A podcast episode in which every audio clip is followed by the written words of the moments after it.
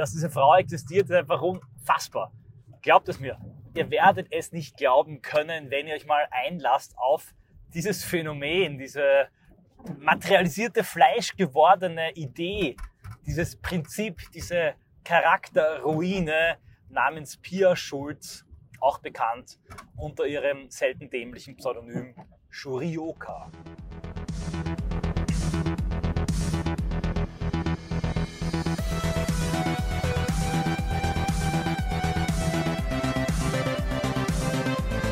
Wer oder was ist Shurioka? Shurioka ist eine 26-jährige Österreicherin. Meine Entschuldigung an alle Bundesdeutschen an der Stelle. Ein Austro-Export. Ich glaube, sie lebt mittlerweile in Berlin und sie ist eine Gamerin und Streamerin und Influencerin und hat offenbar sehr viel amerikanisches Vogue YouTube gesehen. Erstens merkt man das an ihrer unerträglichen Sprache. Zwanghaft wird wirklich jeden Satz irgendein Anglizismus eingestreut, so, you know, literally, wirklich Leute, literally. Ja, äh, und es ist wirklich zwanghafte Ange äh, Anglizismen, die dann irgendwie besonders cool und äh, herablassend und äh, weltgewandt wirken sollen. Und zweitens hat sie alle Talking Points der Woken-Szene in Amerika, die Critical Race Theory, Lookism, Tone Policing, äh, Mansplaining und so weiter, den ganzen Kram übernommen und wendet das jetzt gnadenlos auf die deutsche Öffentlichkeit und auf deutsches TikTok, deutsches YouTube an, egal was, äh, ob Joanne Key Rowling, Black Lives Matter, glaube ich, hat sie auch was dazu gesagt. Also bei jeder Trendwelle, Pride Month sowieso ist sie vorne mit dabei und kritisiert vor allem sogar Leute in der linksliberalen Mitte. Also eigentlich unpolitische oder sich links verortete Leute, die auch alle AfD-kritisch sind, die werden dann von ihr massiv kritisiert auf eine arrogante, unfreundliche, narzisstische Art und Weise. Wenn sie selber Kritik abbekommt, dann ähm, streckt sie die Beine in die Höhe, äh, jammert von äh, traumatischen Belastungsstörungen, juristischen Problemen, von Hetzmobs und sie verfolgen würden und bekommt dafür in Solidaritätsstürmen, ähnlich übrigens wie Natascha Strobel im Bereich der Politikwissenschaft, Geld, Unterstützung, äh, Presse, Rücken, die gesamte Mainstream-Presse, wenn man den Namen googelt, unterstützt sie und sieht sie als armes Opfer einer männlichen Intrige und Verschwörung und wisst ihr was? Ich finde es einfach geil und ich hoffe, dass Shurioka weitermacht und dass sie ähm, die Geburtshelferin äh, eines deutschen Gamergates wird. Warum mache ich überhaupt eine Audioanalyse dazu? Ich habe eine Telegram-Umfrage gemacht nach ein paar kurzen, launigen Videos, die auf Twitter erschienen und dann wieder gelöscht wurden. Und äh, auf Telegram will eine Mehrheit wissen, wer oder was Shurioka ist und will haben, dass ich auf sie reacte. Und begleitend dazu mache ich jetzt, weil ich gerade im Auto fahre, weil gerade viel Verkehr ist und es regnet und ich auch ein bisschen müde bin und für wichtigere Themen gerade ein bisschen zu fertig, mache ich dazu jetzt eine Audioanalyse. Also ich habe kurz erklärt, wer oder was Shurioka ist und warum sie relevant ist. Äh, regelmäßig gab es dann sogenannten Beef, also Streit zwischen ihr und anderen deutschen Streamern und Influencern. Leute wie Kuchen TV, was macht der? Der ist eine Art ähm, Yellow Press, Klatschmagazin der deutschen Streamer-Szene. Immer wenn irgendwelche Rapper oder Streamer Stress haben oder irgendwas Dummes machen, macht er Videos darüber und generiert damit Klicks und Geld. Er hat allerdings aufgrund seines anarchistischen Humors bereits auch mal, dass wir durchaus Verwandte und Schicksalsgenossen eine Anzeige und dann ein Verfahren und sogar eine doppelt instanzliche Verurteilung wegen Volksverhetzung bekommen, halte ich für völlig absurd, dass er verurteilt wurde. Das war geschmackloser Witz von ihm, aber mehr auch nicht. Dann gibt es Montana Black, einer der bekanntesten und beliebtesten völlig unpolitischen Gaming-Streamer in Deutschland. Auch der wird von Shorioka dauernd angegriffen. Aber auch solche Leute wie der absolut linksliberale Parabelritter, bekannt als Drachenlord-Hater, der sich dann zum AfD-Zerleger und zum linksliberalen, äh, schlechten Gewissen YouTubes aufgespielt hat. Sogar der wird von ihr kritisiert ein großer Skandal war, als sie allen möglichen Leuten vorgeworfen hat, dass sie das Spiel Hogwarts Legacy spielen wollen. So ein Online-Rollenspiel zum Harry Potter-Universum. Warum? Die Harry Potter-Finderin Joanne K. Rowling ist ja eine böse TERF-Trans-Feindin und das Spiel zu spielen ist quasi ein Genozid einer Transbevölkerung oder sowas in der Richtung.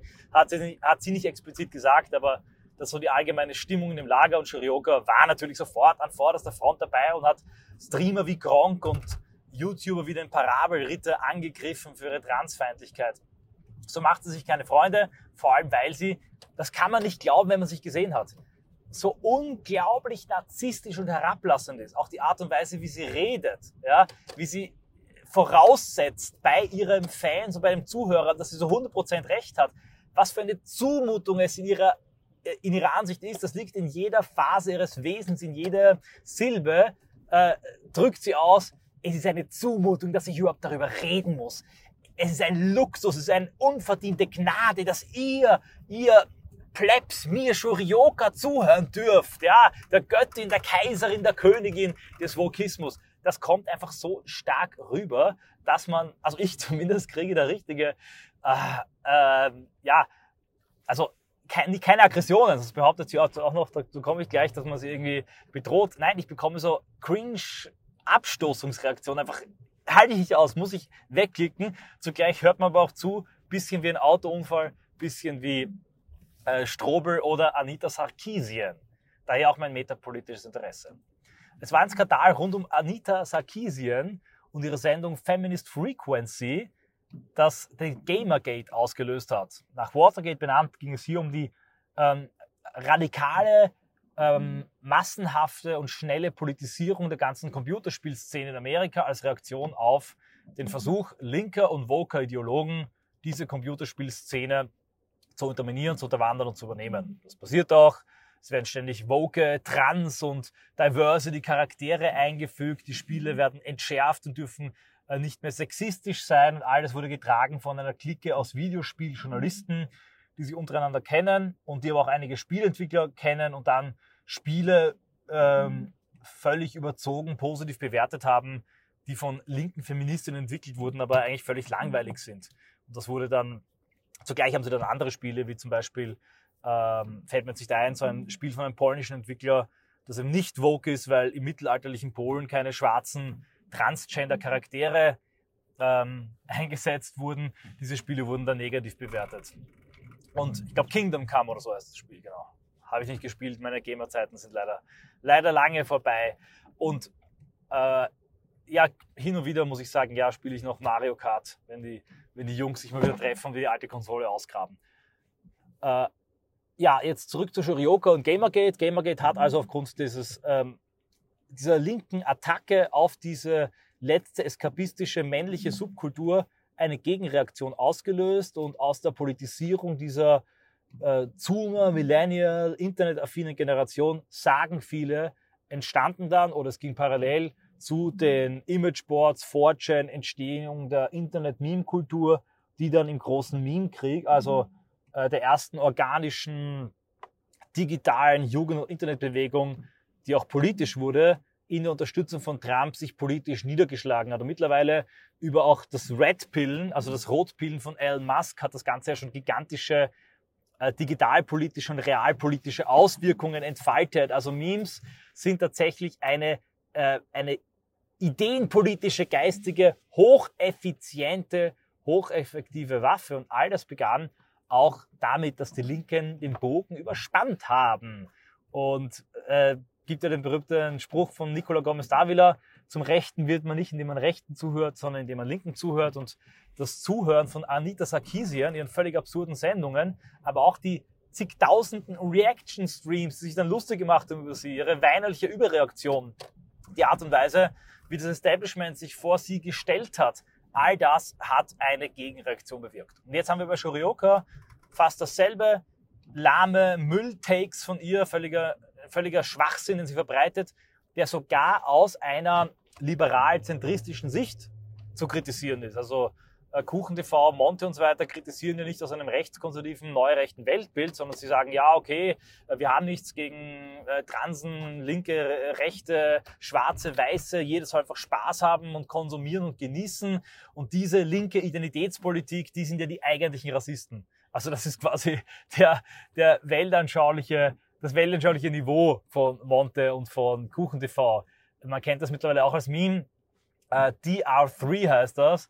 The Democrats are the real racists. Das ist ähm, auch ein, ein Meme aus der Angosphäre und mittlerweile hat sich Gott sei Dank das Bewusstsein und das weltanschauliche Niveau in der Angosphäre weit über dieses diesen blödsinnigen Take hinaus entwickelt, aber keine Angst, Kuchen TV, Montana Black und so, wenn ähm, Shurioka weitermacht und wenn äh, auch andere Streamer und YouTuber zu nennen werden, hier JJ Riddle oder Wirt Flex ähm, und einige andere, auf die ich erst in den letzten Tagen aufmerksam wurde, wenn die weitermachen, findet hier langsam aber sicher ein Red Pillen statt. Dazu tragen ja auch dann Leute wie Kaspar Kasti Honigwabe und einer der wichtigsten Transmissionsriemen und äh, äh, Impulsgeber, Schrittmacher und Zukunftshoffnungen der digitalen Rechten die unvergleichliche, ewige, vulgäre Analyse bei.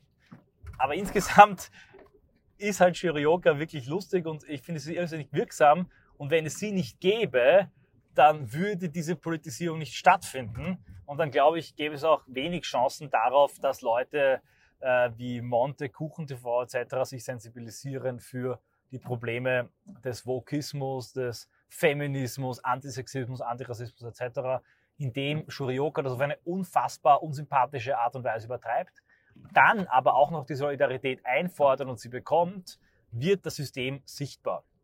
Es ist ein unsichtbares Kraftfeld, eine ähm, totalitäre Herrschaft, die aber unsichtbar bleibt. Wenn jetzt aber, sagen wir, in so einer ähm, leichten Wohlfühldiktatur der Sohn des Herrschers einmal komplett durchdreht und auf der Straße Untertanen vergewaltigt mit seiner goldenen Kalaschnikow äh, auf einer Hochzeitsgesellschaft den Bräutigam erschießt, dann wird das für die Diktatur langfristig sehr schlecht sein. Denn äh, das System, der Herrscher wird sich hinter ihn stellen, wird dann Proteste, die sagen, weg mit dem Präsidentensohn, äh, niederschlagen, aber dadurch wird sichtbar, dass man sich in einer Diktatur befindet. Ich weiß, ein sehr krasses Beispiel, aber bei Shurioka ist es sehr ähnlich.